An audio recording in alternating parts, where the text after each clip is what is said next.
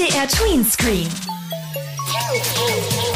Hallo ihr Lieben, willkommen bei Tweenscreen, euer Medienmagazin bei MDR Tweens. Ich bin Johanna und ich freue mich, dass ihr euch für Medien interessiert. Ja, Medien, das können ja ganz verschiedene Sachen sein. Dazu gehören natürlich Medien wie Fernsehen, Radio und Zeitung, aber inzwischen auch die sogenannten neuen Medien, also das Internet, soziale Netzwerke, genauso wie Apps für das Smartphone und Online-Spiele. Worauf man dabei achten muss, das wisst ihr natürlich. Nur, dass man nicht auf die Sachen kommt, wo man was bezahlen muss. Vielleicht, dass man aufpasst, dass man nichts kauft, wenn man es nicht möchte.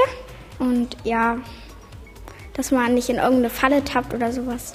Also es steht aber eigentlich immer da, ob man was bezahlen muss für das Spiel oder im Spiel. Und wenn so ist, lösche ich Genau. Aber habt ihr euch eigentlich schon mal gefragt, wieso man für manche Medien Geld bezahlen muss und andere offenbar kostenlos sind? Da stimmt doch was nicht, oder? was es für verschiedene Möglichkeiten gibt, mit Medien Geld zu verdienen und welche Tricks uns dazu verleiten sollen, immer noch mehr Geld auszugeben, das schauen wir uns heute mal genauer an. MDR Tweens, Tweenscreen. Eins sollte uns allen klar sein, die Erstellung von Medien macht Arbeit. Und was Arbeit macht, kostet Geld. Egal, ob man ein Hörspiel produziert, ein Spiel programmiert oder eine Zeitung druckt. Wer das beruflich macht, der muss ja auch irgendwie davon leben können. Und das heißt, der muss damit auch Geld verdienen. Wie genau das beim Radio und Fernsehen funktioniert, das frage ich heute mal jemanden, der sich mit Rundfunk auskennt. Und zwar Steffen Quasebart. Der ist seit vielen Jahren Moderator vom Thüringen Journal, einer Nachrichtensendung, die jeden Abend im MDR ausgestrahlt wird. Und jetzt bei mir im Studio. Steffen, wie ist denn das beim Radio und Fernsehen in Deutschland? Woher kommt denn da das Geld für das Programm? Auf der einen Seite haben wir die sogenannten öffentlich-rechtlichen, also wie ARD, ZDF beispielsweise, der Kika gehört auch noch mit dazu. Und auf der anderen Seite haben wir die privaten Sender. Ähm, und die beiden unterscheiden sich auf jeden Fall dadurch, ähm, wie sie ihr Geld bekommen. Also wer Fernsehen oder Radio produzieren will, der braucht auf jeden Fall Geld. Die Leute müssen bezahlt werden, die Technik muss irgendwie bezahlt werden und Strom und Heizung muss auch irgendwie bezahlt werden. Mhm, bleiben wir doch erstmal bei den öffentlich-rechtlichen Medien. Woher bekommen die denn ihr Geld? Die öffentlich-rechtlichen, die bekommen das quasi aus einem großen Topf. Das nennt sich Rundfunkbeitrag. Den muss jeder, der in Deutschland lebt, bezahlen und ähm, dieses Geld kommt in einen großen Topf hinein und aus diesem Topf werden dann ARD, ZDF, der Kika, viele Radiosender, wie beispielsweise hier in Mitteldeutschland, der Mitteldeutsche Rundfunk, der MDR, die kriegen dann da Geld raus und können damit Programm machen. Okay, das klingt ja eigentlich ganz praktisch. Alle bezahlen ein bisschen Geld ein und bekommen dafür ein buntes Fernseh- und Radioprogramm. Aber wie ist das bei denen, die nicht zu den öffentlich-rechtlichen Rundfunksendern gehören? Also zum Beispiel RTL, Pro7, Sat1 oder Nickelodeon. Aus welchem Topf bekommen die denn ihr Geld? Bei den Privaten läuft das ein bisschen anders. Die müssen zusehen, dass sie ihr Geld mit Werbung verdienen. Werbung kann man im Radio und im Fernsehen sich vorstellen wie eine Ware, wie auch Dosenerbsen oder Autos beispielsweise. Man kann also Sendezeit verkaufen an Leute, die da Werbung machen wollen. Und ähm, dafür kann man richtig viel Geld nehmen, je nachdem, wann die Sendung gerade läuft. Also wenn man abends im Fernsehen so zur besten Sendezeit um 20 Uhr herum werben will oder auch noch ein bisschen später, dann muss man richtig viel Geld, mehrere tausend Euro pro Sekunde Werbezeit bezahlen, wenn man da werben will. Für sein Auto, für seine Dosenerbsen oder sonst irgendwas. Und von diesem Geld finanzieren sich die Fernsehsender und auch die privaten Rundfunksender. Aber wenn die privaten Sender damit so viel Geld verdienen, könnten sie doch eigentlich den ganzen Tag nur Werbung senden, oder? Das ist richtig. Am meisten Geld würden die ja verdienen, wenn sie 24 Stunden am Tag Werbung senden würden. Das will sich aber wahrscheinlich dann wirklich keiner mehr angucken. Und deswegen sind die gezwungen, zwischen den Werbeblöcken noch ein bisschen Programm zu machen, damit man als Zuschauer oder Zuhörer überhaupt Lust hat, das Programm wahrzunehmen, anzunehmen, zu hören. Und bei den öffentlichen Rechtlichen ist es so, dass die eben nur an bestimmten Stellen und auch nur auf bestimmten Programmen werben dürfen. Die nehmen auch Geld ein durch Werbung, aber nicht immer und überall. Es gibt bestimmte Fernsehsender, wie der Kika beispielsweise, die sind ganz bewusst werbefrei gehalten, weil man nicht möchte, dass Kinder mit diesen Werbespots den ganzen Tag beballert werden, weil man auch festgestellt hat, das ist unter Umständen nicht ganz gut. Für so junge Geister wie Kinder beispielsweise erst recht nicht, weil da eben Bedürfnisse Ansprüche geweckt werden, die für junge heranwachsende Menschen nicht so gut sind. Tatsächlich unterscheiden sich die öffentlich-rechtlichen von den ähm, privaten Sendern natürlich auch in der Art und Weise, wie sie Programm gestalten und welche Themen sie überhaupt bearbeiten.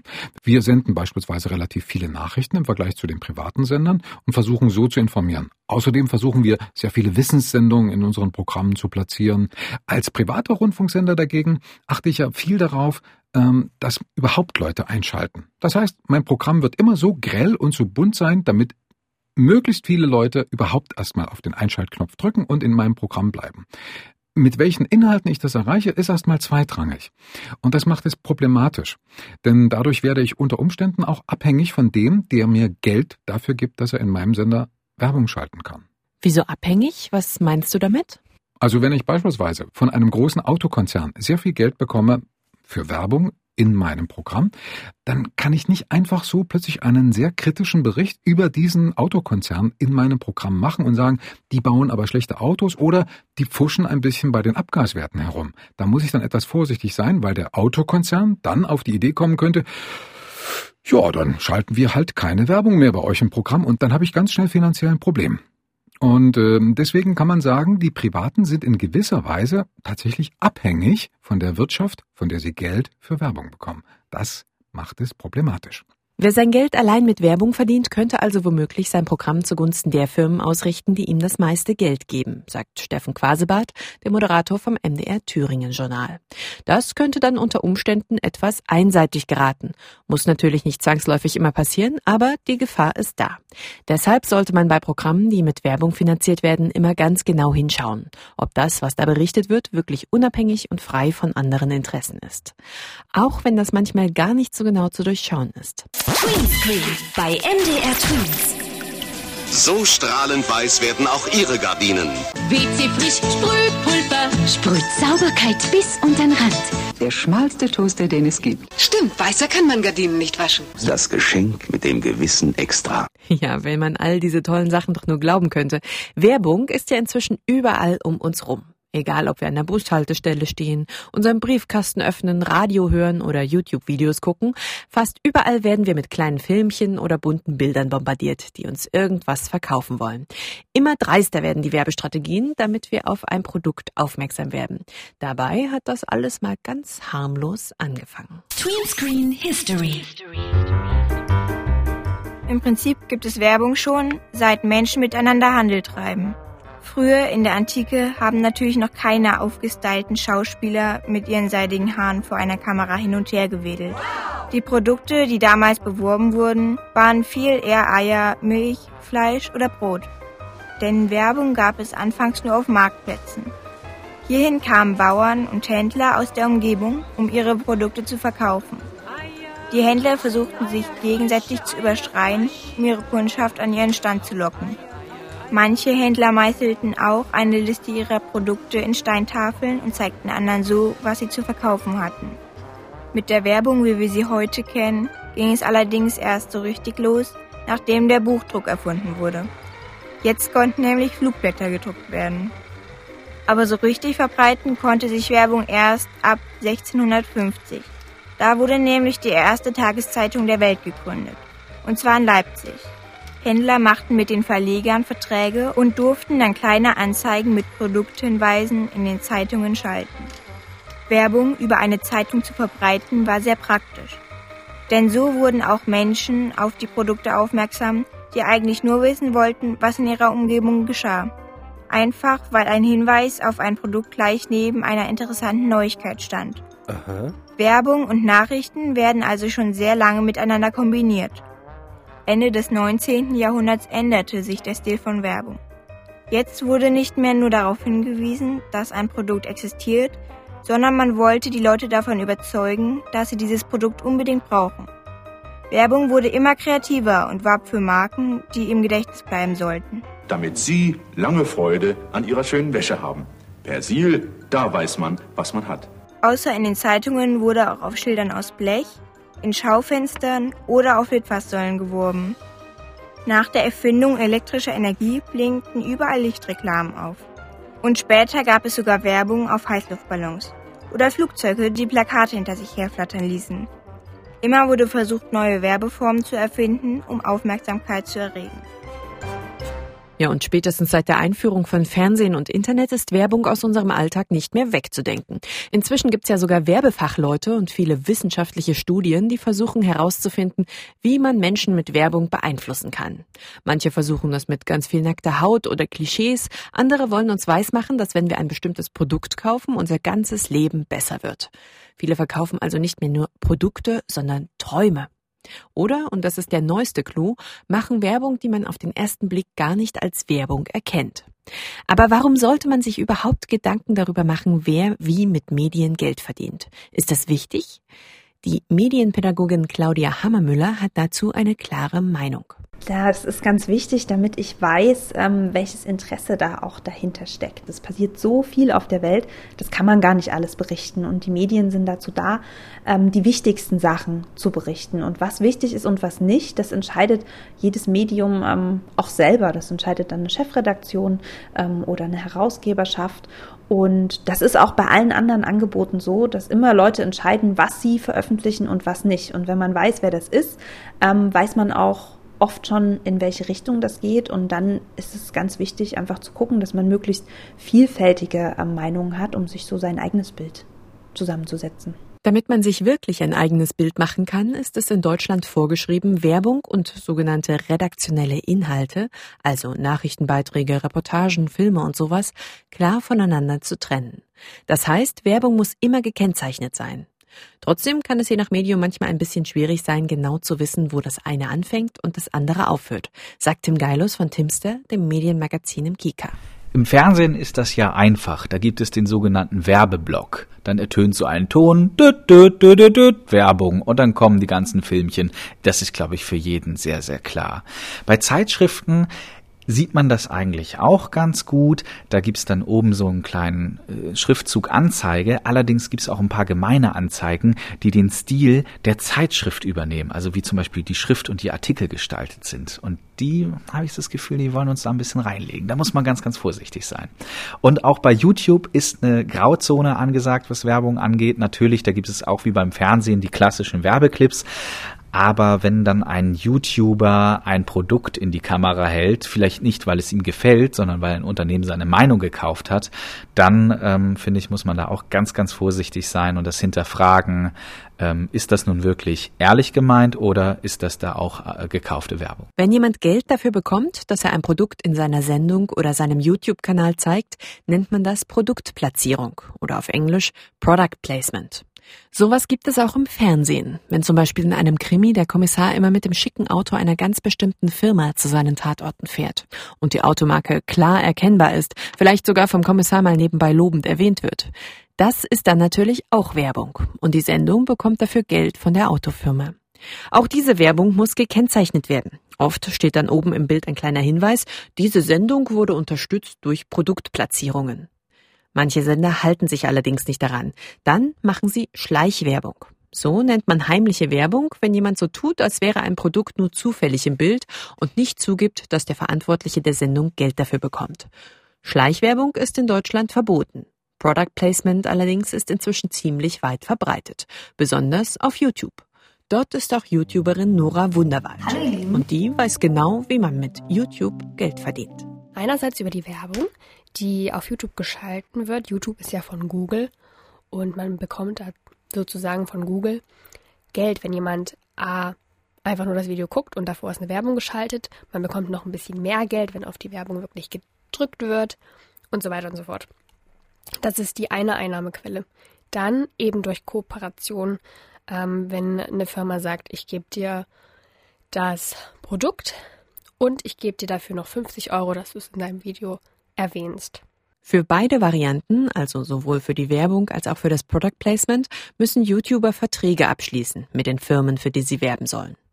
Aber sowohl für die Firmen als auch für die YouTuber lohnen sich solche Werbeverträge erst, wenn ein YouTube-Kanal richtig viele Follower hat, sagt Nora. Ich bekomme dann einmal im Monat Geld überwiesen. Es ist aber äh, ein bisschen kompliziert. Es geht erst, wenn man 18 ist. Das ist ja okay.